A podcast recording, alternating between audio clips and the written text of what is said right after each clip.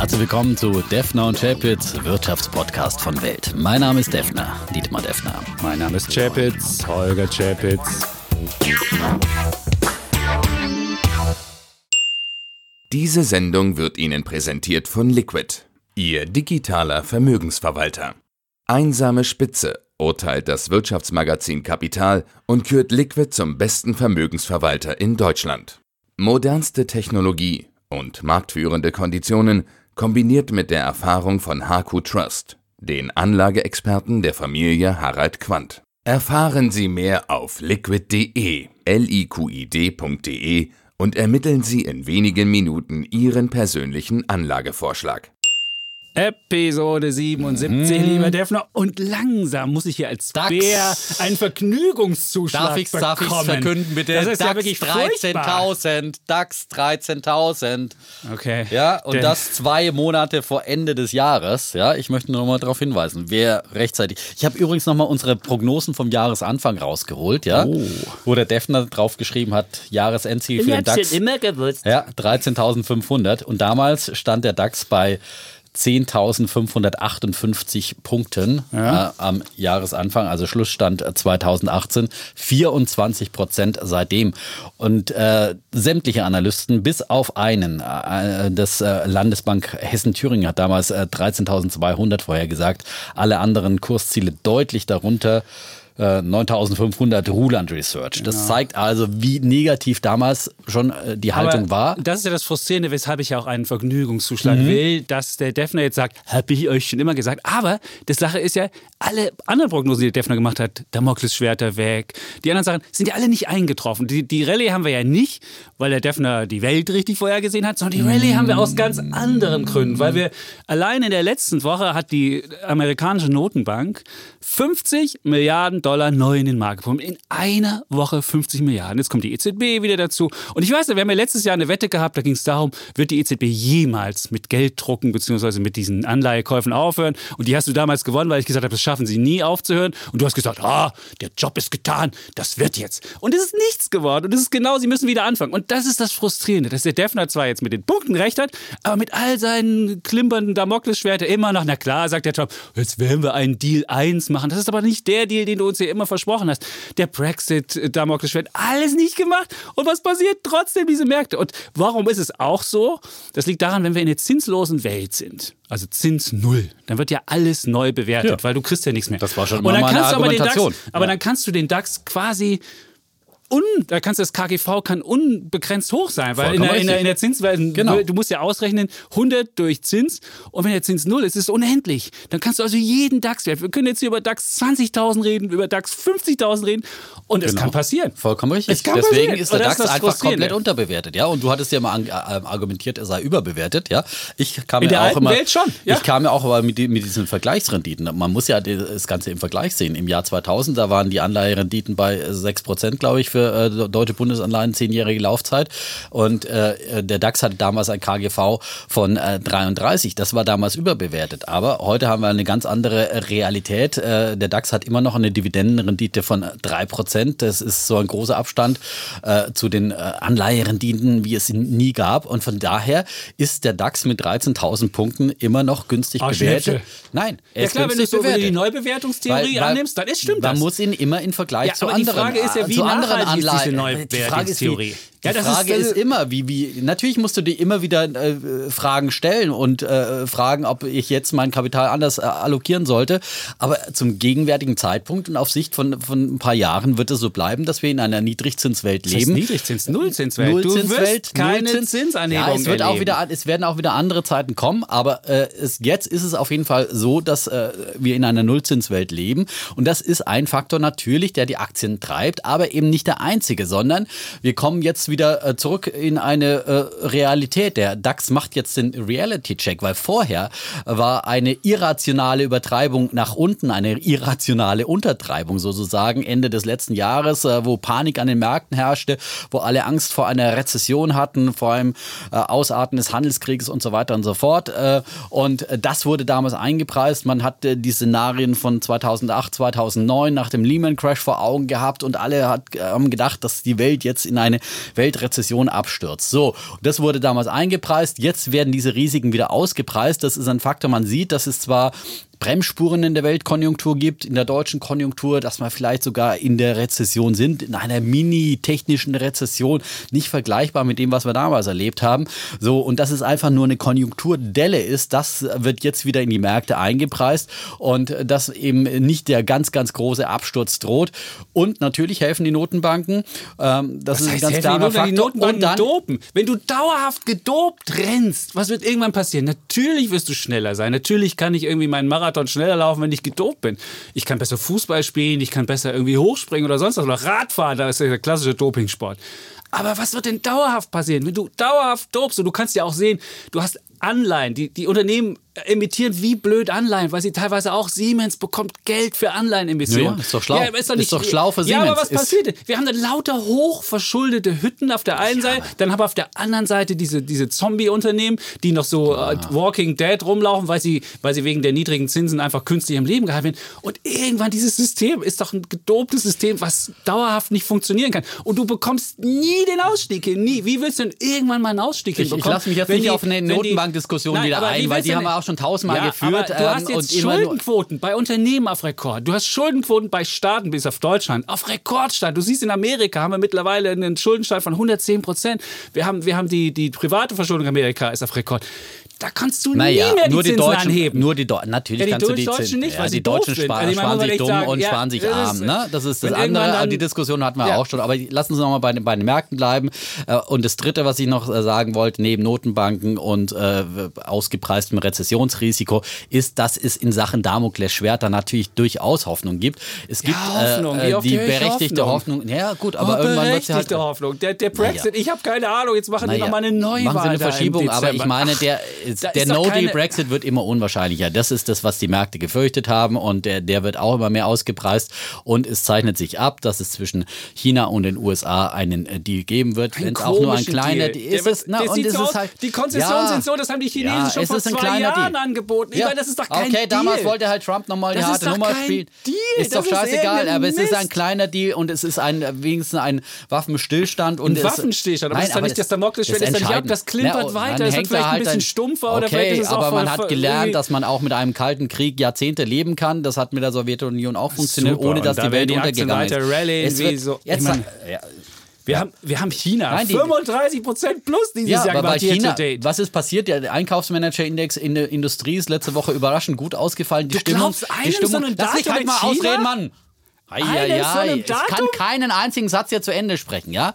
Also, Einkaufsmanager-Index zeigt äh, eine klare Industriestimmung in der in Industrie, die nach oben zeigt. Das zeigt, dass trotz dieses Handelskrieges die Chinesen damit umgehen können und selbst in diesem Handelskrieg die, äh, die Industriestimmung zeigt. Die Börsen in China sind letztes Jahr massiv abgestürzt und jetzt preisen wir die Hoffnung ein, dass es eben irgendwie zu einem Waffenstillstand wenigstens kommt in diesem Ich finde Handelskrieg. es wunderbar, dass du ein einziges Datum für die Das große heißt, ein Wende einzig, ja, das ist komm, ein ein Trend. Die Einkaufsmanager-Index für Arbeitsmarktdaten, China, Arbeitsmarktdaten in. Amerika sind auch besser ausgefallen als erwartet. Das zeigt auch, dass es eben nicht zu einem dramatischen Einbruch, zu einer Rezession kommt. Und Trump äh, wird so klug sein und jetzt einen Deal machen. Äh, das kündigt er immer wieder an. Und wenn es nur ein kleiner Deal ist, er will nicht mit einer Rezession in den Wahlkampf gehen im nächsten Jahr. Das war schon immer meine Argumentation. Und ob dann noch so ein halbes kleines Damoklesschwert rumhängt oder nicht, das Entscheidende ist, dass es dieses Damoklesschwert bedrohlich ist.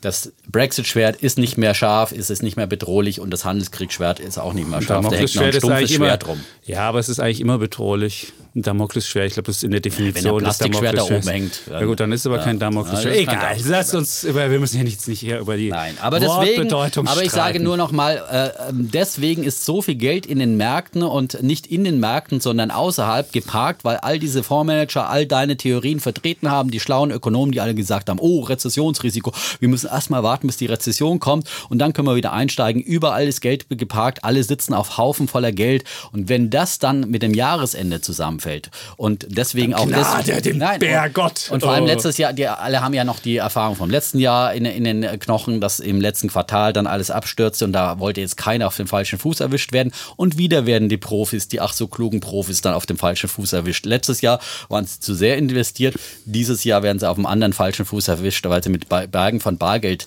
äh, rumsitzen. Und jedes Mal, wenn die Märkte steigen, die Wall Street auf neue Rekorde steigt, äh, der DAX äh, über 13.000 weiter seinen Kurs geht, werden mehr und mehr äh, Investmentprofis gezwungen werden, jetzt in die Märkte einzusteigen. Und wenn es eine Blase gibt auf dieser Welt, dann ist es die Anleihenblase, da sind wir uns ja einig, ja.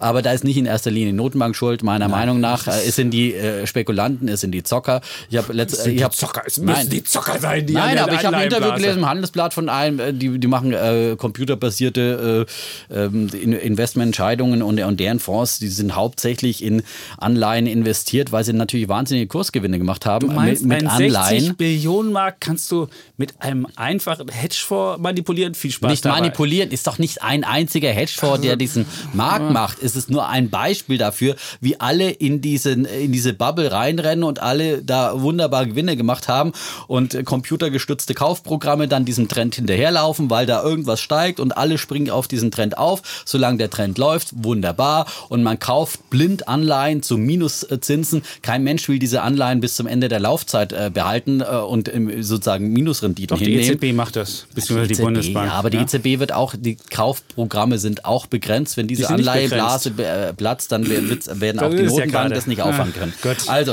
äh, es ist viel Geld in den Anleihen drin, das dann auch irgendwann vielleicht in die Aktienmärkte muss. Alles Also, rein, es, es, ist noch, also es wird weitergehen. Es wird weitergehen, ja. Ja. Und äh, es ist ganz klar. Und da muss man sich keine Sorgen ist machen. ist, nein, aber es ist nicht überbewertet, ja. Das ist immer die Sorge, die von äh, Leuten wie dir dann gestreut wird. Oh, ho, ho, alles überbewertet. Aber du sagst es ja im Vergleich zu anderen Märkten. Und der DAX ist, wo sind wir beim KGV? 14 oder sowas? Das ist im Rahmen Ist des historischen. Nee, historisch Das- ist das hochbewertet, weil da hatten wir Es ungefähr zwischen 11 und 13. Ja, aber 13, wenn du es natürlich ja. jetzt nimmst Es zu ist den... nicht hochbewertet, wenn es ist ein bisschen ja. über den Durchschnitt Ah. bewertet. Und in Amerika haben wir ungefähr 17 oder Ja, 18. das ist ein bisschen höher bewertet. Genau, und wenn wir dann noch das äh, um, um, um Konjunktureffekte ähm, adjustierte KGV nehmen, sind wir bei 27, ist dann ungefähr so hoch wie 1929.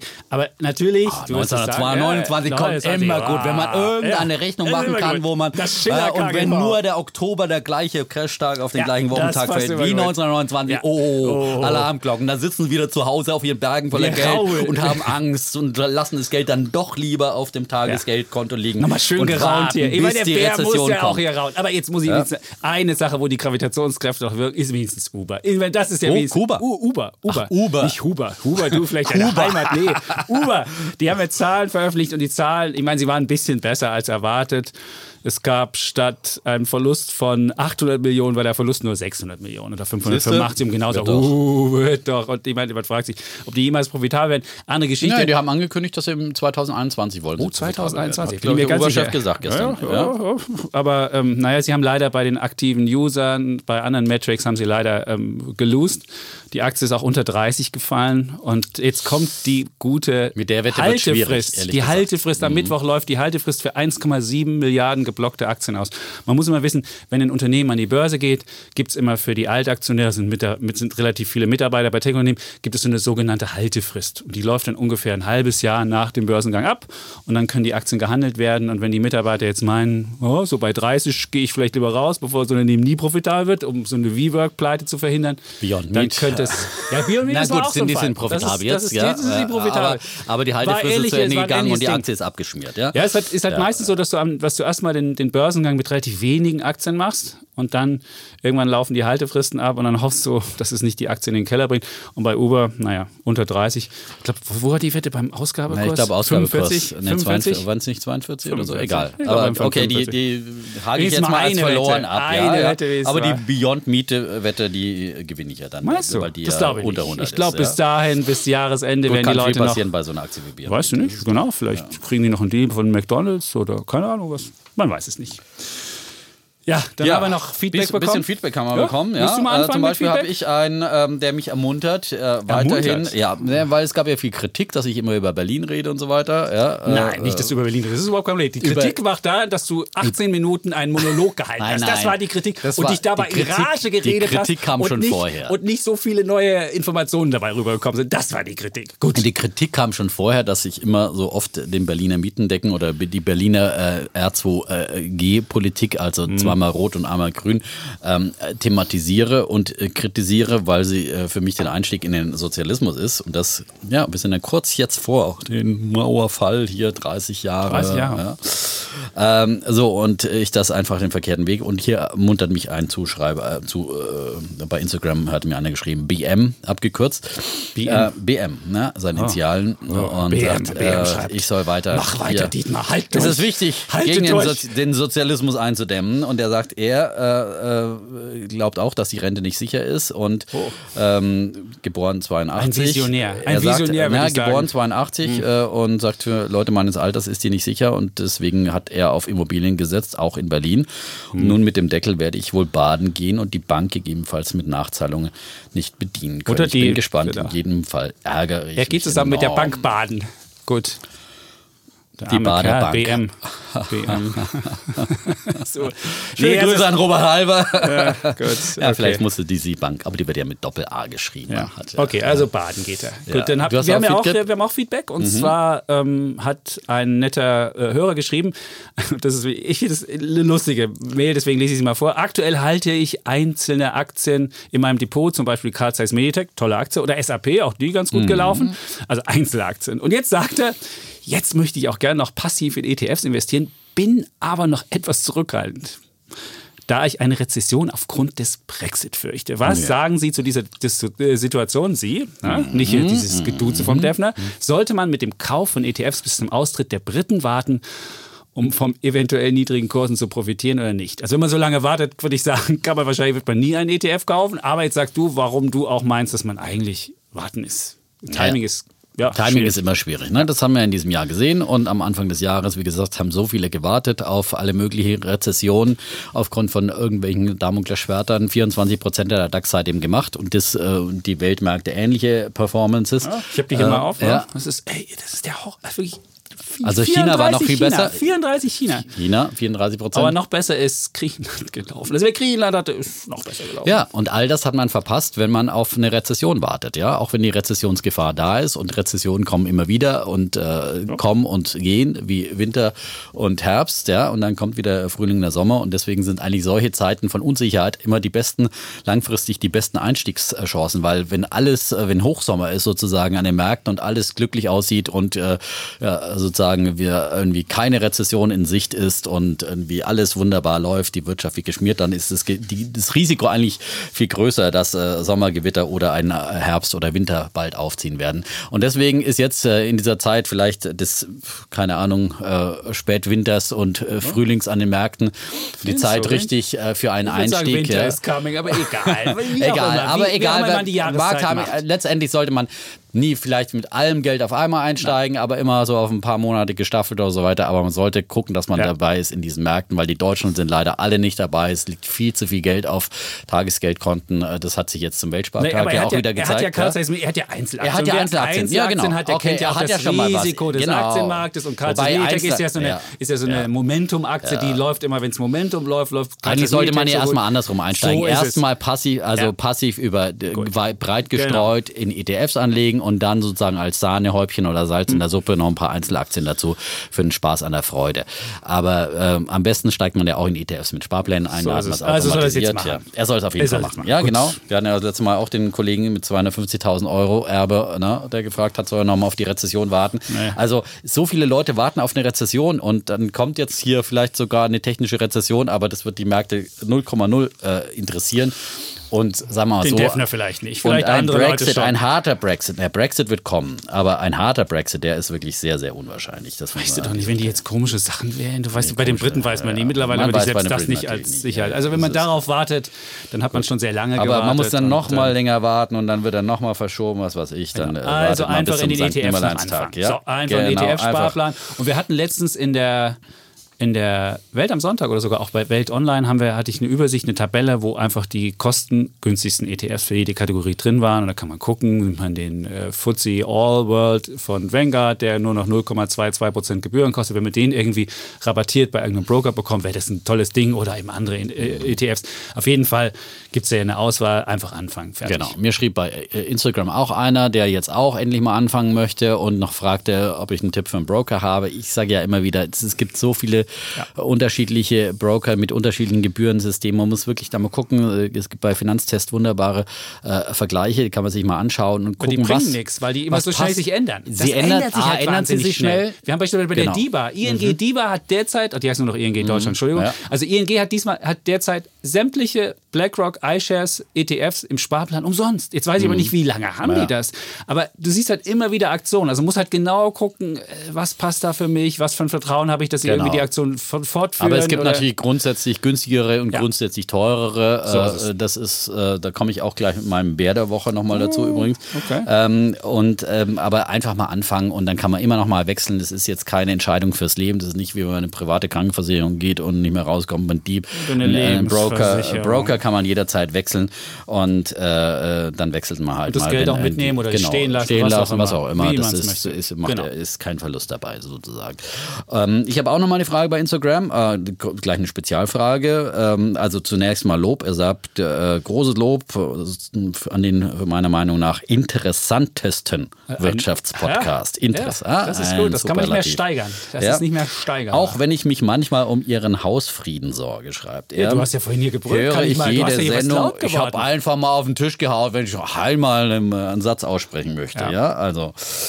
Äh, wenn er auf dem Rad zur Schule fährt. Oh. Lehrer ist er schreibt er, ja. Er ist Lehrer und, und er hört auf dem, er hört Fahrrad, auf dem Fahrrad zur oh, Schule. Ein, ein, ein, Genosse von dir.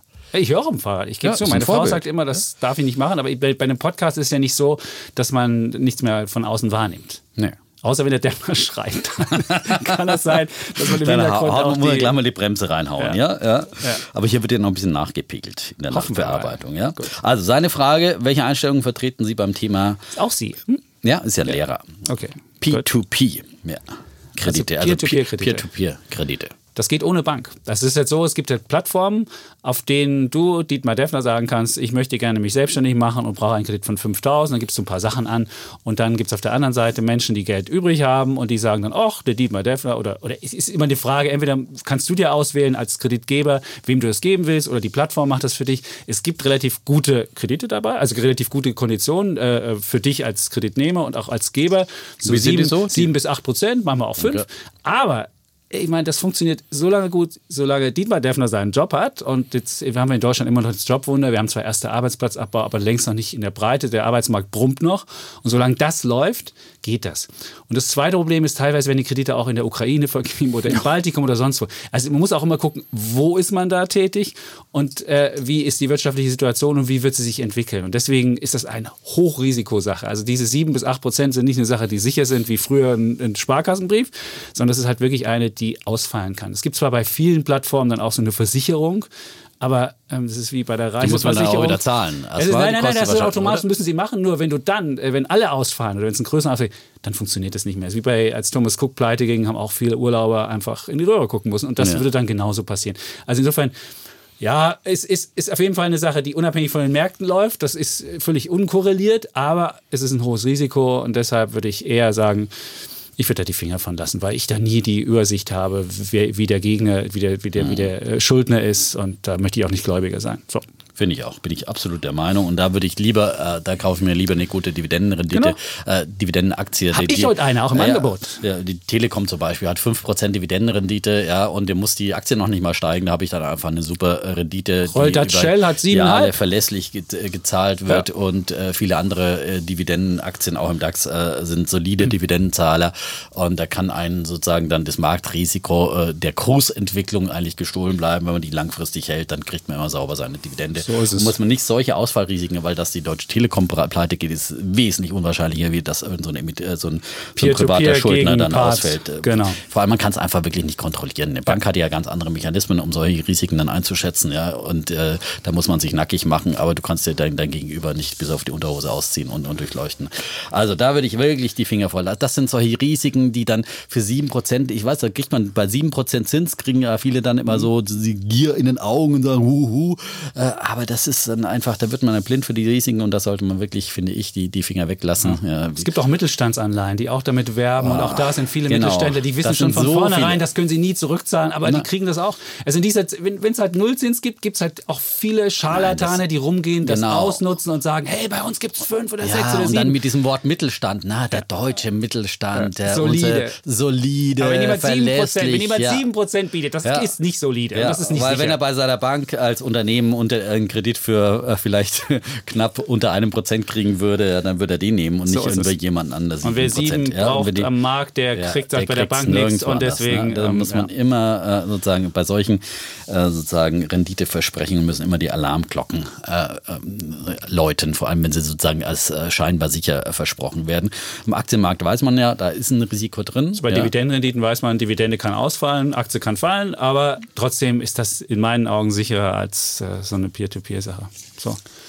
Jetzt So. haben wir schon Minute 25. Jetzt musst du mal mit deinem Bullen oder Bär kommen. Da hast du noch was anderes, was du mitteilen möchtest? Im Augenblick nicht. Noch ein Nein, Superlativ von einem Hörer oder vielleicht mal eine weibliche Hörerin hier nicht? Leider keine Fragen von weiblichen Hörerinnen. Nein. Also nehmen wir gerne. Beobachten. Ne, wir Beobachten. nehmen auch gerne, genau, nehmen auch gerne Fragen von weiblichen Fängst du an Hörerinnen. mit deinem Bullen, nehme ich an? Ja. Äh, mein Bulle, ja. Da, mal Ja, äh, ja. abseits des, des Aktienmarktes äh, ein Unternehmen. bei äh? Ja. Hm, Auch, ja. ja. Aber ich würde eigentlich sogar gerne investieren, aber äh, vielleicht gibt es das dann auch immer als Aktie. Auf ein Unternehmen, auf das ich bei meiner Wochenendlektüre mal wieder sämtliche Wirtschaftszeitungen und Zeitschriften am Wochenende, die stapeln sich bei mir immer unter der Woche dann. Ja. Der Defner ist ein. Papiermann. Ja, ich lese auch immer gerne noch auf Papier, aber schon auch gerne äh, sozusagen auf dem Handy, aber am Wochenende so auf dem Sofa lese ich gerne irgendwie sozusagen noch die Wirtschaftszeitschriften, so was sich dann im Büro ansammelt die Woche über, dann nochmal, werden nochmal sozusagen Kosten, ausgewertet. habt ihr noch nicht Kosten gespart und die alle abbestellt? Also Ja, bei uns sind mittlerweile fast alle Zeitungen abbestellt, wir haben es nur noch elektronisch. Ja, Vorbildlich, gut, aber dann äh, geht, da geht ja. noch was, wirklich. Okay, aber egal. Äh, Naja, Deine na, kann Wochenendlektüre. Ja, Ja. fangen wir erstmal beim Schwarz. So, ähm, meine Wochenendlektüre. Ähm, da habe ich entdeckt eine Bank, äh, die sich die Plastic Bank nennt. Ähm, eine Bank, die Plastik nimmt, so beschreibt David Katz äh, das Konzept. Äh, die Grundidee des Startups 2013 gegründet. Sein Ziel ist Armut beseitigen und die Umwelt retten. Zwei hehre Ziele, die er vereinen will. Und äh, das Konzept ist eigentlich ganz einfach. Äh, Wer an Sammelstationen in Entwicklungsländern Verpackungsabfall abgibt, bevor diese in die Gewässer oder Ozeane gelangen, der kann damit Geld verdienen oder Sozialleistungen dann äh, mit diesen äh, Vouchers sozusagen, die er da bekommt, in Anspruch nehmen. Also ähm, im Tausch gegen Plastikabfall erhält die lokale Bevölkerung in Ländern, äh, in denen diese Bank vertreten ist, wie Brasilien, Indonesien, Haiti oder auf den Philippinen, dann eben äh, solche Social Plastic äh, Tokens. Äh, übrigens äh, wird da auch mit äh, sozusagen Ah, äh. Kryptowährungen Uh, bezahlt, ne, weil diese, diese Länder ja unsicher sind und man den Leuten jetzt kein Bargeld da in die Hand geben will und natürlich auch sozusagen den Einsatz dann begrenzen will. Nicht, dass sie dann damit Schnaps kaufen oder was, sondern dass sie das auch sinnvoll sozial Hm. einsetzen für wichtige Ausgaben. Also kann damit eben äh, Nahrungsmittel kaufen oder Strom ähm, oder medizinische Versorgung oder Schulgeld bezahlen. Ähm, und ähm, die Sammler, die Plastik eben an diesen äh, Stränden oder wo auch immer in diesen Ländern dann einsammeln, ähm, die werden halt entsprechend des Gewichtes und der Kunststoffart dann entlohnt. Das äh, wird an Sammelstellen entgegengenommen, dieses Altplastik und äh, dieser gesammelte äh, Kunststoff wird dann einfach dem Recycling zugeführt und dann gibt es eben Partnerunternehmen, die halt äh, diesen recycelten Kunststoff, dieses Social Plastic dann abnehmen. Das ist dann sicherlich teurer, als äh, wenn man es normalerweise industriell irgendwo kauft, ähm, von Alba in Berlin oder wo auch immer. Ähm, aber es ist natürlich ein sehr, sehr sinnvolles Projekt, finde ich. Äh, und man sieht ja in Deutschland, wie, das, wie gut es funktioniert mit den Pfandsammelgeschichten, äh, äh, äh, dass, äh, dass viele Leute da einfach sich auch ein bisschen was noch nebenbei verdienen können, indem sie sozusagen Pfandflaschen sammeln. Und ein ähnliches Konzept ist es. Ähm, weil ähm, David Katz äh, festgestellt hat auf seinen Reisen äh, um die Welt, dass halt natürlich, und das sieht jeder, der einfach mal in, in, in fernere Länder reist, äh, da das Müllproblem ganz extrem ist in solchen armen Ländern, weil es da eben keine äh, Entsorgung gibt, kein, kein Müllsammelsystem, wie, wie wir es hierzulande kennen. Und deswegen, dass 80 Prozent äh, des Plastikmülls in den Weltmeeren aus solchen armen Ländern ohne funktionierende Abfallverwertung kommt. Und deswegen hat er sich entschieden, hier marktwirtschaftliche äh, sozusagen Anreize zu setzen, um dieses Problem eben äh, die Umwelt retten und den, die Armut beseitigen äh, zusammen anzupacken. Er hat auch Partnerunternehmen Unternehmen aus Deutschland, Henkel zum Beispiel, äh, will jährlich mehr, ist schon länger Partner und will jährlich mehr als 100 Millionen äh, Kilogramm recycelten Müll abnehmen. Auch Aldi unterstützt das Projekt. Äh, Ach, die bezahlen dann auch, weil es muss ja einer bezahlen. Die müssen dann auch okay. bezahlen dafür, okay. ist klar. Gut. Ja? Und das also so finanziert ihr das auch? So also finanziert ihr das auch, ja. Okay. Also ich kenne jetzt nicht genau die Zahlen, okay. ich habe jetzt auch wirklich nur so einen Artikel darüber gelesen. Ja. Finde es vom Prinzip her ein, ein, wunderbares Konzept und sicherlich kann das Unternehmen dann auch mit werben und sagen, hallo, diese, mhm. äh, diese äh, Waschmittelflasche wurde aus Social Plastic hergestellt, ja, und dann zahlt der Verbraucher vielleicht mal einen Cent mehr und äh, macht damit einfach eine gute Tat und es ist allen geholfen. Vor allem das Problem des Plastiks in den Weltmeeren ist ein Riesenproblem und ähm, wenn man es damit äh, etwas eindämmen kann, wunderbare Idee, finde ich. Mehr davon. Super. Dein Bulle der Woche, schöner Bulle. Bulle der Woche, ja. Ich hoffe nur, dass dann nicht die Leute den Plastik irgendwo anders herkarren und nicht aus den Meeren holen. Das, wie kann man das? Ja, aus dem Meer kann man es auch rausholen. Nee, das aus dem Meer, das ist gut. Das, wär, das will man ja. Man könnte ja, ja irgendwie auch woanders irgendwie aus dem normalen Mülleimer den, Logisch, den, man könnte jetzt natürlich. Das ja, aber ich glaube nicht. Ich, ich, denke mal schon, dass die da schon äh, ist nicht äh, sozusagen, dass, dass man nur Abgabe in haushaltsüblichen Mengen, dass jetzt nicht einer aus Europa daherkommt mit äh, genau. fünf äh, Schiffscontainern und sagt, hallo, bitte hier Plastikbank, bitte, ja, ich will ein paar Bevor ich den in Deutschland recycle, kaufe ich den an die Plastikbank so, in Indonesien. Ja. Also diese Sammelstellen gibt es äh, eben nur den, vor Ort in den Entwicklungsländern und so weiter. Und ich denke, da hat man sicherlich äh, das Möglichkeiten, dass man das so dann auch äh, begrenzt sozusagen in der Menge pro Person oder was auch immer. So was ähnliches gab es in Rom. Da konntest du bei den Verkehrsbetrieben eine mit Plastikflaschen bezahlen. Das fand ich gut wow. für ein Ticket. Ja. Weil sie in Rom, die, die haben ja keinen, sofort die haben ja geschreddert, ja. Genau, die haben Klar, ja keinen. Wir kennen das ja gar nicht mehr in Deutschland, ja. ja. So ist es. Aber ja. in anderen Ländern, wenn du in Frankreich bist, das ist ja. so ein Recycling-System oder so ein, so, ein, so ein Mehrweg- oder Einweg-Rückgabesystem, das kennen die alle. Coole nicht. Idee, ja. Ich finde, du kannst du einfach deine Flasche da reinstellen, schreddern und hast ein Ticket bekommen. Ja. Wow. Ja, siehst du, die Italiener. Was die, die Italiener. Ja, sehr gut. So, komme ich jetzt zu meinem Bullen. Jetzt sind wir so, so bullisch hier gestimmt, deswegen fange ich mal mit meinem Bullen an. Mein Bulle ist, und da bin ich wirklich durch unsere Hörerinnen und Hörer aufmerksam okay. geworden. Die haben schon häufiger gefragt, was ist eigentlich mit Warta los? Warta, der deutsche Batteriehersteller aus dem schwäbischen Ellwangen. Und ähm, dann habe ich mir unweit meiner Heimat möchte ich mal sagen, weil ich komme so? äh, Feuchtwang ist direkt sozusagen an der Grenze zu Baden-Württemberg. Da ist Ellwangen gar nicht weit. Ach so. Ja.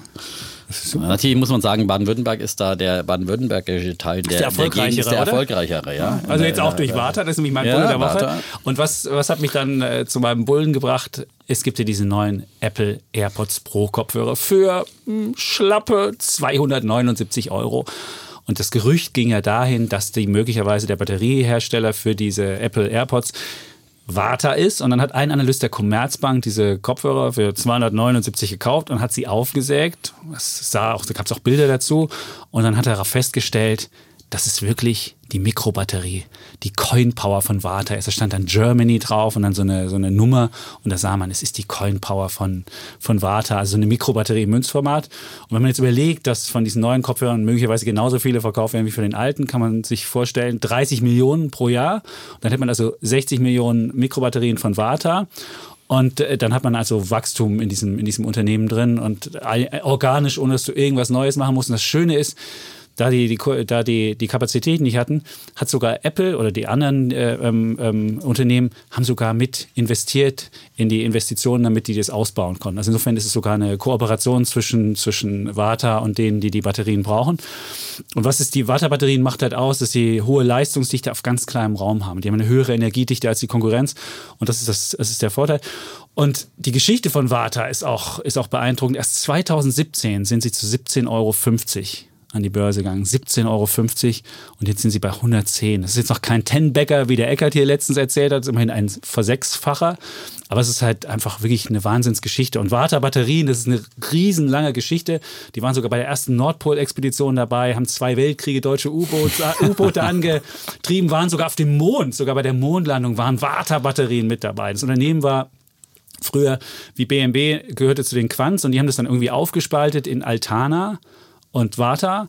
Und in den 90er Jahren hat dann äh, Warta Probleme bekommen, weil diese klassischen Batterien nicht mehr so liefen. Und dann äh, hat die Deutsche Bank das gekauft, das Unternehmen, hat das dann aufgespalten in diese Mikrobatterien. Das sind diese kleinen, eigentlich für, für ähm, Hörgeräte. Da sind die jetzt eigentlich groß geworden, Hörgeräte und in diese andere Sparte. Und dann wurde es weiterverkauft 2007 an so eine Tech-Holding und die hat es dann eben an den, an den Markt wiedergebracht. Und ähm, das ist halt eine Wahnsinns-Erfolgsgeschichte. Und das Schöne ist jetzt, dass sie bei Hörgeräten der Zulieferer sind und bei diesen AirPods. Insofern bist du sogar demografiefest dabei. Also für alte Leute, die erst ihre Ohren kaputt gemacht haben mit den AirPods, die können dann die Hörgeräte gleich nehmen. Insofern ist es, ist es eine wunderbare Geschichte. Natürlich ist die Aktie jetzt wahnsinnig teuer. Die ist jetzt äh, ja bei über 100 Euro und äh, hat 4,4 Milliarden Market Cap. Der Umsatz ist 300 ist, ist, ist wesentlich geringer. Jetzt hast du also ein, ein, ein KGV, also ein Kurs-Gewinn-Verhältnis auf Basis der kommenden, des kommenden Jahres von 57. 57, jetzt wirst du sagen, oh, wenn die Zinsen bei Null sind, kann es auch bei 57 sein.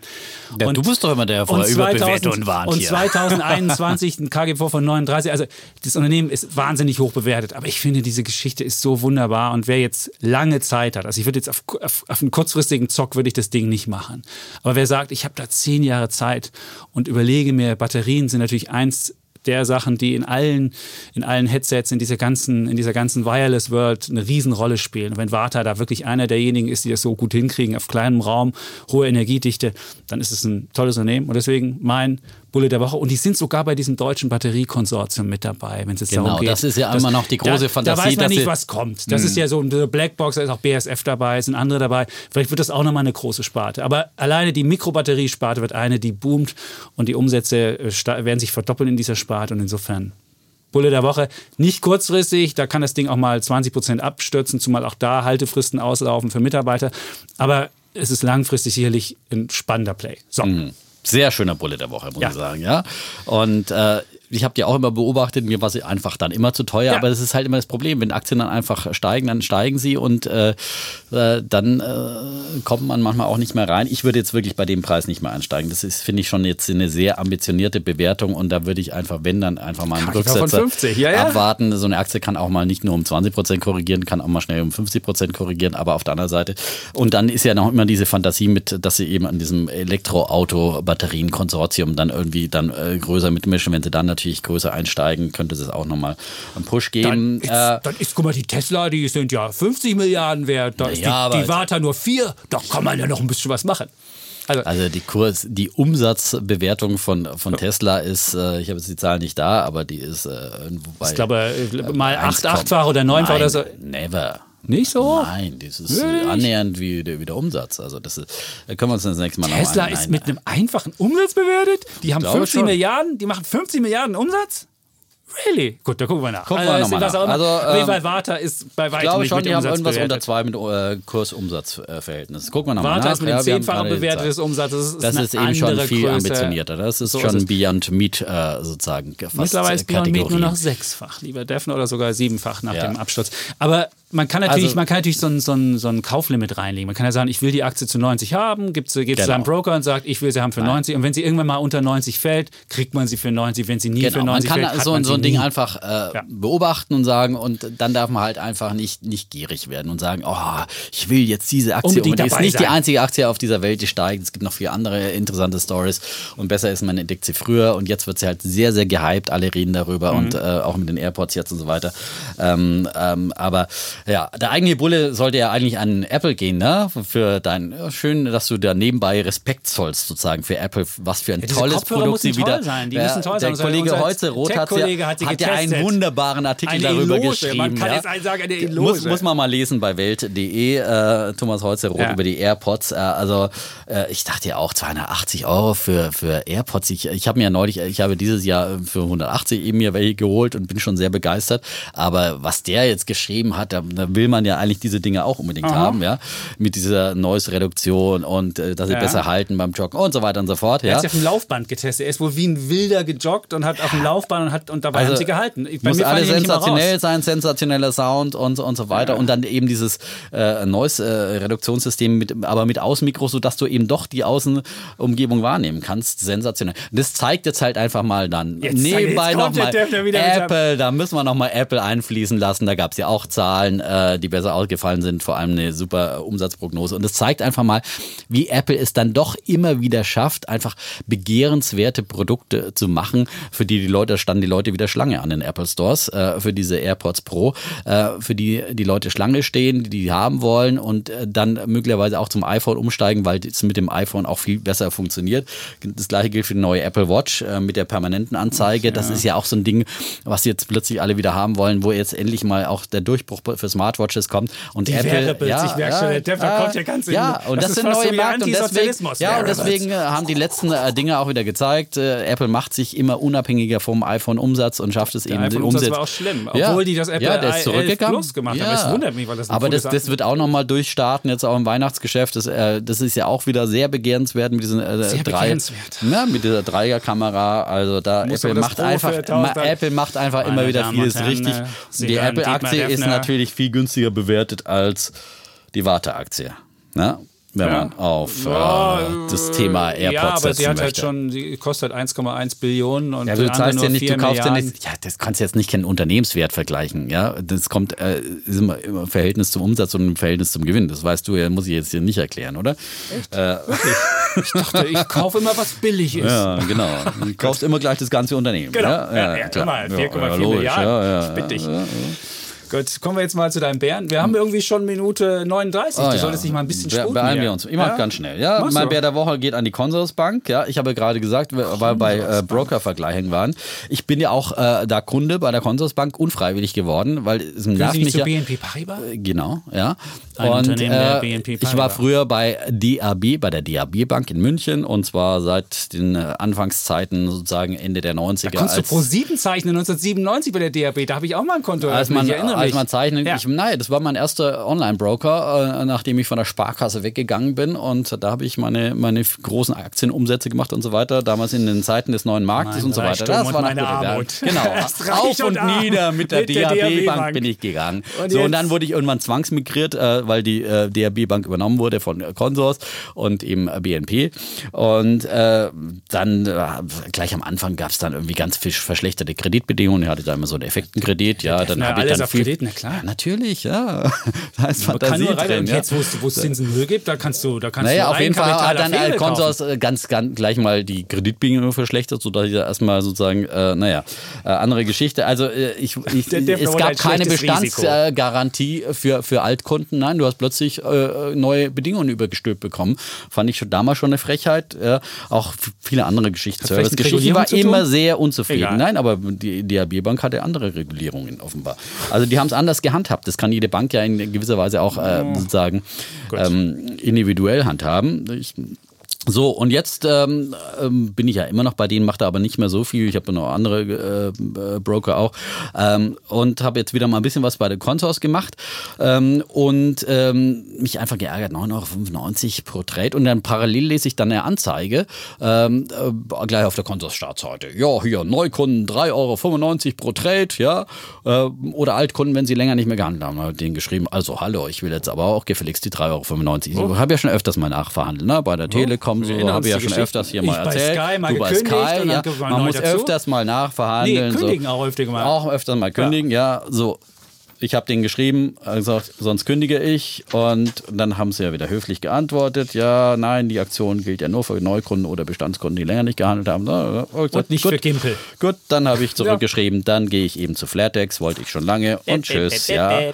Und jetzt wir bedauern, wenn Sie aus diesem Grund als Kunden Sie zu wir verlieren, jedoch können wir Ihnen diese Sonderkondition nicht anbieten. Sie bleiben also Wirklich? hart, ja. So, Komisch. dann haben Sie mich jetzt ich meine, verloren. Du musst ja überlegen, ja. was die Kundengewinnungskosten Ja. sind. Die sind höher als diese 6 Euro Differenz, Total die du für einen ja. Komischen Trade gemacht Ja, hast. ja. Komische Leute. Ich bin da mal weg. Ich lasse den meine Depotleichen, dürfen die weiter verwalten, ja? Aber das ist immer um das sie noch ein Problem, bisschen zu wenn die, ärgern, das ja? das dass sie Problem, schön wenn, du, laufende dein, Kosten wenn haben. du deinen Mitarbeitern nicht die Freiheit einräumst, auch mal dem Defner zu sagen, Genau. sie kriegst mal das Ding, sondern die Mitarbeiter kriegen Sie müssen genau gucken, ist der Kunde seit dem 1.1.2000 Genau, das sind die so so Konditionen, gemacht. ja. Und dann müssen, müssen die es genauso umsetzen. Wenn du solche Mitarbeiter, seine Mitarbeiter so Und ich meine, ich bin seit über Untergang 20 für dein Jahren, ich bin seit ja. über 20 Jahren bei der DAB Bank. Die haben mit mir so viel Geld verdient, ja. ja. Ja. Ich, ich zwar nicht, aber am Ende des Tages sind es dann nicht mehr so ganzen übrig geblieben. Ja, genau. Egal. Ist so Aber schön. äh, bin ich, irgendwann bin, ich da beleidigt und dann bin ich immer weg. Ja, da muss man einfach. Und das nur zum äh, Broker-Auswahl. Man kann auch viel früher wechseln, wenn man unzufrieden ist. Man soll sich als Kunde nicht alles äh, gefallen lassen und nicht zu träge sein. Bei Banken ist man ja immer träge, weil man sagt, ah, diese ganze Wust wieder und Beim so weiter. Broker geht es einfacher. Aber beim Broker geht es ja noch einfacher. Da muss man keine Daueraufträge umstellen. Das kann man entweder seine Positionen da liegen lassen und macht eben dann seine neue äh, Trades macht man dann beim Du musst neuen. nur dann irgendwie wissen, wo du noch was hattest. Ich habe immer noch bei der DAB so ein Konto und ich habe keine Ahnung mehr, was die Kundennummer ist. Und ich weiß gar nicht, vielleicht so. bin ich gar nicht mehr DAB-Kunde, vielleicht bin ich auch schon Zwangsmitglied Nee, und du bist bin natürlich bei Kontos. DAB gibt's Ich hätte nicht da mal ein mehr. Konto für naja, aber die ProSieben DAB Aktie gibt's nicht mehr. Vielleicht hast du da noch irgendwo verborgene Schätze. Vielleicht bin ich, ja? das ist, reich bin ich vielleicht und müsste gar nicht mehr hier mit dem Defner sitzen. Ja, Eine Kollegin hat mal erzählt, dass ihr, ihr, ihr Vater in Kalifornien irgendwie dann irgendwann mal entdeckt hat, äh, dass er da irgendwie noch, keine Ahnung, äh, eine Riesenposition Apple-Aktien rumliegen hatte auf irgendeinem Konto, die dann irgendwie im, Lau im Lauf der Jahre halt so massiv an Wert gestiegen Kalifornien, sind. Das ja? klingt jetzt etwas, ja. etwas, etwas, Nein. etwas komisch, Ja, aber ich gut. kenne, es gibt hier auch Kollegen, die arbeiten, wir sind hier ein multinationaler Konzern. Ja? Und du nach Kalifornien Kalifornien stammen. So. Nein, die Ach so. stammt aus Kalifornien. Ach so. Ja, alte Kollegin. Arbeitet bei hier im Charles Hause bei uns. Schwab oder wie da die Broker heißen, hat sie das ist sie reich. Gut, egal. Kommen Nein, wir zu ihr meinem, Vater äh, ist reich. Kommen wir zu Ja. meinem Bär der Woche. Es ist ein, es ist ein, ja, es ist ein richtiger Bär. Also es, es geht um äh, den größten Börsengang der Welt. Das ist ja eigentlich ein Superlativ und eigentlich ist es ja was Positives. Aber es geht um Saudi-Arabien und da bin ich ja immer etwas kritischer und es geht bei diesem Börsengang eigentlich darum, dass das äh, saudische Königshaus ähm, einen Weg sucht, flexibel die, die Ölschätze, die im Boden sind, so zu, als Option zu bringen, dass sie halt da äh, Geld kurzfristig draus machen können. Das, da, das steckt hinter diesem ähm, Börsengang von Saudi Aramco. Und es ist wirklich einer der ähm, Börsengänge der Superlative. Die wollen zwar nur zwischen 1 und 2 oder 3 Prozent des Unternehmens erstmal an die, an die Börse bringen, aber es wird ungefähr bewertet zwischen 1,5 und 2 Billionen Dollar. Also es geht um ein wirklich riesiges Unternehmen. Und wenn man dann selbst nur 2% an die Börse bringt, hat man bis zu 40 Milliarden, die an den Markt kommen. Und der größte Börsengang bisher war 25 Milliarden, das war ähm, Alibaba. Insofern wäre das dann das größte Börsenunternehmen. Und warum ist das so? Ähm, Saudi Aramco macht 10% der weltweiten Ölversorgung ein Unternehmen. 10%. Und die haben Ölförderkosten von ungefähr 7 Dollar 60. Wenn du siehst, es wärst 60 Dollar ungefähr Ölpreis und 7,60 Dollar brauchst du nur, um das rauszuholen. Das sind die günstigsten äh, Förderkosten, die es überhaupt gibt. Die anderen haben ungefähr so zwischen 20 und 36 ähm, Dollar, die anderen Ölunternehmen. Und dann kommt halt ein Riesengewinn auch raus. 111 Milliarden Dollar Gewinn. Und zwar Rohgewinn nach Steuern und allem Kram, den es gibt. 111 Milliarden. Das ist ungefähr doppelt so viel wie Apple. Die machen 60 Milliarden Reingewinn. Und da sieht man halt, was es für ein, was es für ein, für ein Riesending ist. Und ähm, ja, wa- warum machen die Saudis das? Die schwimmen ja im Geld. Warum verkaufen die jetzt einen Teil ihres Unternehmens? Wahrscheinlich ein Punkt ist, sich unabhängig zu machen in einem möglicherweise nach fossilen Zeitalter, dass du deine Ökonomie diversifizierst und halt guckst, äh, dass du auch irgendwie rauskommst und möglicherweise das Geld in andere Sachen steckst. Die haben ja in Uber investiert oder in Softbank. Schön, haben sie schön viel verbrannt, das ist gut so. Und, ähm, und das Zweite ist halt, dass du die Option hast, wenn du irgendwie äh, mal Geld brauchst, um deine Bevölkerung glücklich zu machen oder sonst wie, kannst du halt immer an dieses Unternehmen ran und kannst halt ein paar Aktien von dem Unternehmen verkaufen, hast du dann sofort immer Geld. Also so eine Art Option, das Öl, was im Boden noch ist, schon mal als Option, als, als Dollaroption zu haben. Und ähm, ja, also wenn du da jetzt ähm, Anleger wirst, der Vorteil ist, du hast eine riesen Dividendenrendite, die wird so zwischen 4 und 6 Prozent sein, weil die versprochen haben, für die nächsten fünf Jahre 75 Milliarden auszuschütten. Also es ist halt so eine Art Anleihe. Also wenn du denkst, ähm, ich brauche mal eine, eine feste Zahlung, ist das wahrscheinlich ein gutes Unternehmen. Und ähm, das ist halt für Anleger positiv, aber das Negative ist, es ist halt ein Staatsunternehmen, es ist halt keine Demokratie und das ist, ähm, ja, die können damit halt machen, was sie wollen. Sie können auch im Zweifelsfall die Steuern wieder erhöhen. Das haben sie erst gesenkt, um den Börsengang ein bisschen hübscher zu machen. Insofern ist diese ganze, das Unternehmen ist schon faszinierend, aber trotzdem für mich der Zweck und Saudi-Arabien ist mein Bär. So.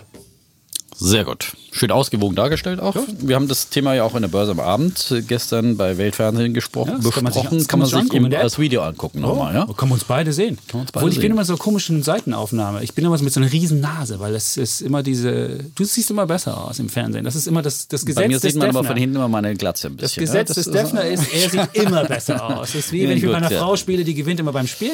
Und der Deine Defner Frau sieht, sieht immer besser auch aus. besser aus. Das stimmt. Gut, vielen Dank dafür.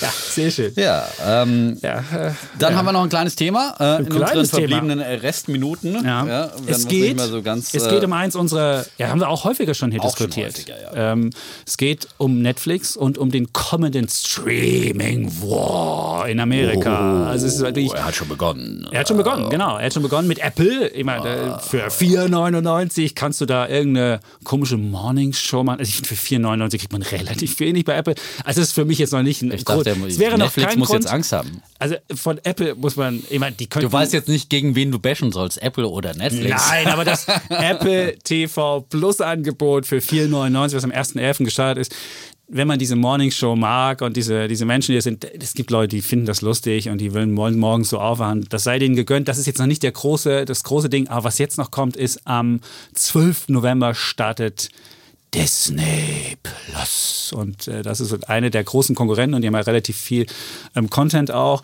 Dann gibt es äh, den nächsten ATT, wird mit HBO Max im kommenden Jahr starten. Dann kommt Comcast, bringt mit Peacock Streaming Service äh, die ganzen NBC Universal Sachen. Und das wird sogar gratis sein. Dann gibt es noch Amazon Prime, was wir immer schon hatten. Und du weißt nicht, was macht Google mit YouTube. Also wir haben halt eine relativ starke Konkurrenzsituation und man kann davon ausgehen, dass zum ähm, Start jetzt eine riesen Marketingkampagne kommen wird und viele Amerikaner auch möglicherweise Netflix mal, man kann ja relativ schnell da kündigen, auch kündigen. Ähm, und ähm, zumal die Preise, wenn du als Disney kommst, da gibt es jetzt so ein Bundle mit Hulu und ESPN, also diesem Sportsache und Disney Plus zusammen, kostet so viel wie Netflix. Da werden viele vielleicht sagen, hm, dann könnte ich mal kündigen.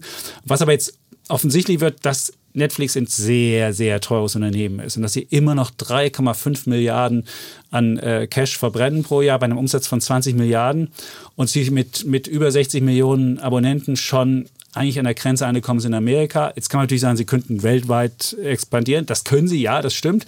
Aber in Schwellenländern, wo noch Potenzial ist, kannst du halt nicht diese Preise nehmen. Also wirst du deine ARPU, das ist die durchschnittliche, ähm, durchschnittliche Preis pro Kunde, wird wahrscheinlich tendenziell runtergehen.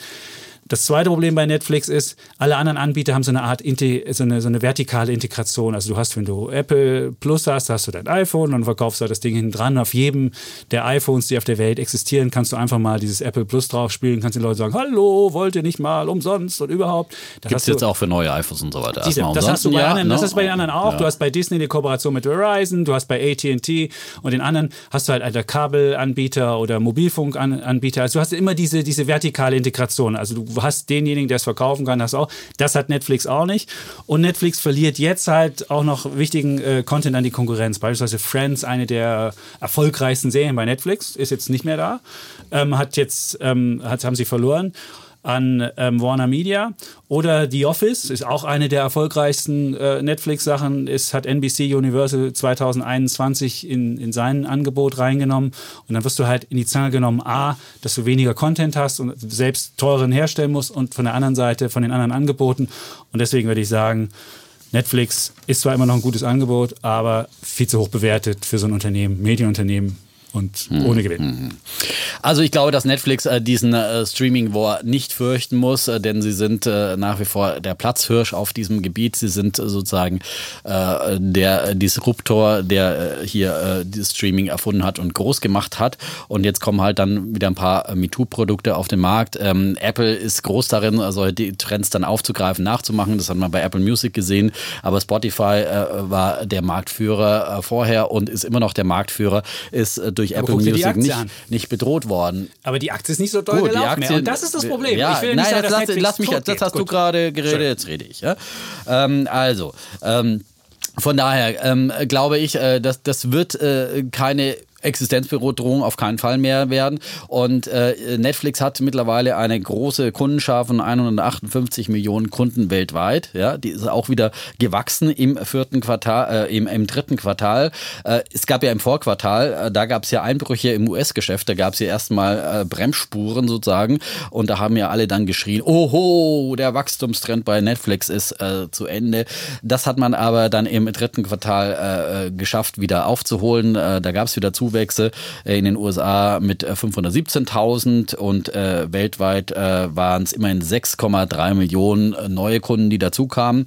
Man erwartet auch für das vierte Quartal, wenn jetzt dieser äh, Krieg, der Streaming-Krieg ausgebrochen ist, wenn die neuen Wettbewerber auch trotzdem Wachstum, wenn auch so ein bisschen sozusagen eine kleine Abschwächung des der Wachstums. War eher, er war eher vorsichtig, ja. Oh. Netflix-Chef Reed Hastings sagt, es gibt keine größeren Auswirkungen der neuen Mitstreiter auf das Geschäft und äh, schon gar keinen Streaming-Krieg. Man kämpfe nicht gegeneinander, sondern gegen das normale Fernsehen. Und ich glaube, das ist das Entscheidende, dass es immer noch einen riesigen Markt da draußen gibt, äh, eben das normale Fernsehen, das äh, Netflix angreift. Äh, und da ist äh, der Kuchen für alle noch riesig, den es zu verteilen gibt. Und ähm, Netflix-Kunden, glaube ich, äh, die werden auch mal äh, so ein Disney plus so ein Disney-Abo für 5 Dollar mit dazu nehmen, vor allem in den USA. Da ist man es ja gewohnt, für Kabelbetreiber äh, 80 bis 100 Dollar im Monat auszugeben.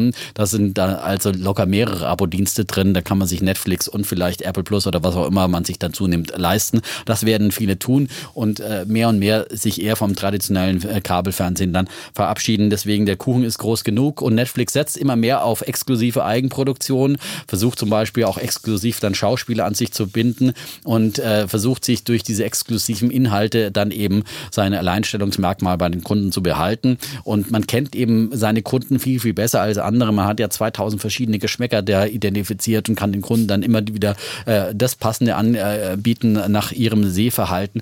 Und ich glaube, das sind alles so Dinge, die einfach äh, ähm, bei Netflix weiter für Wachstum sorgen werden. Das Unternehmen ist ja auch profitabel und natürlich sind profitabel? es immer wieder. Ja, sie machen Gewinn. Gewinn pro Aktie. Milliarden nein, Gewinn Cash. pro Aktie 1,5 Dollar im, im letzten Quartal. What? Ja, Gewinn nach pro Aktie. Allen Abschreibung und irgendwas und nach, nach keine Ahnung was, nach Produktionskosten. Das ist, ich, wenn ja. die verbrennen pro Jahr dreieinhalb Milliarden Cash, weil sie die Eigenproduktion wahnsinnig teuer. Das ist profitables Unternehmen. Ist immer die Frage, welchen Gewinnmatrix du Du guckst aber lieber da den Cashflow an und der ist tief negativ. Na gut.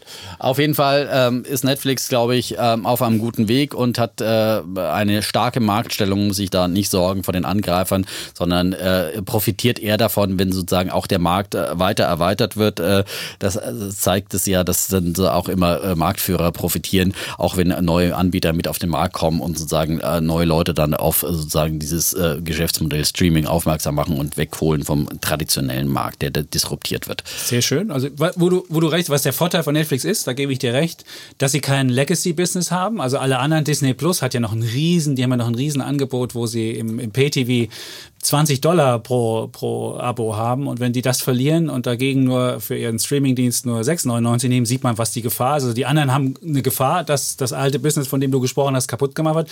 Da muss äh, Netflix kein, kein, keine Rücksicht drauf nehmen, weil sie es einfach nicht haben. Deswegen können sie vorangehen. Die anderen müssen immer gucken, wie kannibalisiere ich nicht zu sehr mein altes Business und wie kriege ich das hin. Aber ich denke halt, wenn jetzt die anderen alle kommen, wahnsinnig viel Geld in die Hand nehmen und Werbung schalten und sonst was, dann ist Netflix einfach überbewertet. Ich würde denken, die gehen ihren Weg und wahrscheinlich werden sie werden sie auch der erfolgreichste bleiben. Aber es ist wie äh, Spotify, die ja auch der erfolgreichste noch sind. Aber die Aktie ist halt nicht so gut gelaufen. Deswegen würde ich sagen, ja, Netflix mag, mag weiter laufen, aber das Wachstum wird nicht mehr so horrend sein, wie es mal war. Und die Aktie, die jetzt ungefähr bei 300 ist, das ist auch, reicht auch, das ist auch Schluss. 300 ist, ist gut. Mhm. Und deswegen würde ich denken, am Jahresende ist sie unter 300. Wir haben ja schon eine andere Wette mit 315. Genau. Insofern würde ich jetzt noch Wir hatten schon mal eine Netflix-Wette gemacht. Ja. ja. Würde ich nach, würde ich noch mal eins draufsatteln und würde sagen, 300 ist so eine Grenze für mich, die ich glaube, die nicht passiert. Und Netflix muss man ja sehen, das ist die einzige der großen Fangaktien, wenn man Facebook, Apple mhm.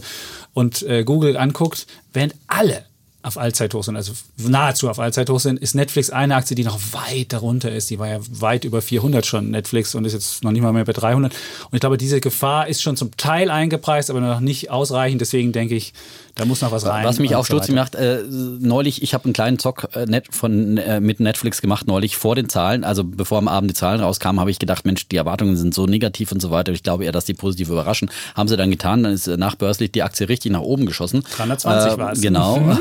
und auch äh, anfänglich im nächsten Tag im Handel, aber dann ist es sofort wieder abgebröckelt und sofort wieder unter Druck gekommen. Dann bin ich sogar unter meinen Einstands, äh, unter meinen Kaufpreis gefallen, habe sie wieder weggestoßen, ehrlich gesagt. Aber ich bin jetzt auch nicht so von der Aktie, also die ist schon auch immer noch hoch bewertet, wenn sie auch äh, gleichwohl schon sehr viel höher stand. Äh, ja. 423 Dollar äh, war das Allzeithoch äh, und äh, manche glauben, da kann sie auch wieder hinmarschieren. Willst ähm, du mir 423 ähm, anbieten? Nein, würde ich auf keinen Fall anbieten. das würde ich sofort annehmen. Ich, ich würde sie jetzt auch momentan nicht kaufen, aber ich glaube, dass trotzdem, ähm, grundsätzlich glaube ich, wie gesagt, dass sie weiter erfolgreich sein werden. Natürlich äh, ist dann in so einem kurzfristigen Dingsmarkt, äh, muss man auch mal vielleicht mit Rabatten, hat auf jeden Fall nicht mehr so viel Preiserhöhungsmacht. Ja. Äh, die haben ja die Preise angehoben, also da müssen sie vorsichtig mit sein. HBO Plus übrigens, HBO Plus, äh, die ja. werden teurer sein als Netflix, also ja. denen braucht man sich schon gleich gar nicht fürchten. Äh, aber natürlich wird es schwieriger, aber trotzdem. 15 Dollar wollen die aber rangehen, trotzdem, ja. ich, ich, glaube vor allem, weil dieser Streaming-Krieg wird ja nun schon das ganze Jahr über dieser kommende aber jetzt Krieg. Kommt er. Äh, jetzt kommt er. Äh, und ähm, dann ist sozusagen by the rumor sell the fact oder andersrum, ja. Äh, in, de, in dem Fall kann man ja sagen, ähm, es ist schon eingepreist, dieser Streaming-Krieg und jetzt äh, möglicherweise wird er doch nicht so hart ausfallen, wie man denkt und deswegen glaube ich auch, dass die Aktie über 300 äh, geht. Über 300 Haben wir noch eine zweite aber so vielleicht werden sie ja von, bin ich für diese Aktie. Vielleicht werden sie von ja? Apple gekauft? Wäre ja. auf jeden Fall cleverer, als irgendwie Eigenproduktion ja, zu machen. werden sie nicht machen. Aber Apple meine, ist eigentlich nicht so ein Unternehmen, was kauft, sondern die machen immer so inkrementelle genau. Schritte, eher Ich meine, sie, haben sie, brauchen ja, sie brauchen ja die Kunden nicht kaufen, die haben sie ja selber. Ja, das wäre ja, aber du alles den rausgeschmissenes du Geld. Den Content. den Content brauchst du, aber den kannst du auch, äh, kannst du, kaufst du ja lieber Filmstudios oder was. Ne? Okay. Äh, aber du brauchst nicht die Kunden kaufen, weil Apple hat mit seinen Geräten eine wahnsinnige Kundenbasis und denen müssen sie einfach nur noch mehr Produkte aber verkaufen. Du hättest dann, hättest dann über, machen, über ja? 60 Millionen Netflix-Kunden in Amerika allein und den könntest du dann auch ja, iPhones die, die, verkaufen. Du kannst es dann cross und du hättest da Daten und sonst was da gibt es bestimmt wahnsinnige Überlappungen.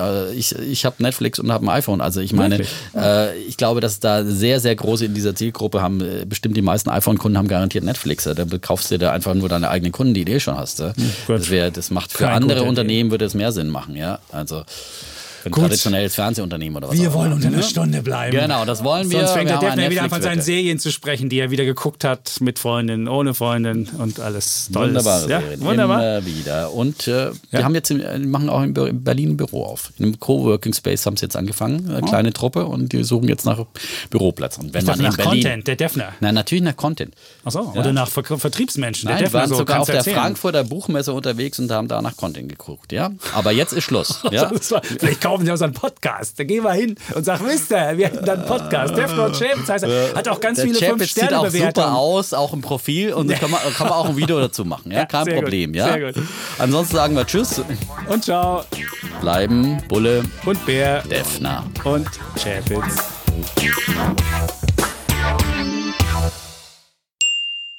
Diese Sendung wurde Ihnen präsentiert von Liquid, Ihr digitaler Vermögensverwalter.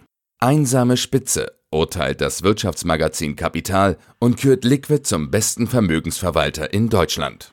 Modernste Technologie und marktführende Konditionen kombiniert mit der Erfahrung von HQ Trust, den Anlageexperten der Familie Harald Quandt. Erfahren Sie mehr auf liquid.de, liqid.de und ermitteln Sie in wenigen Minuten Ihren persönlichen Anlagevorschlag.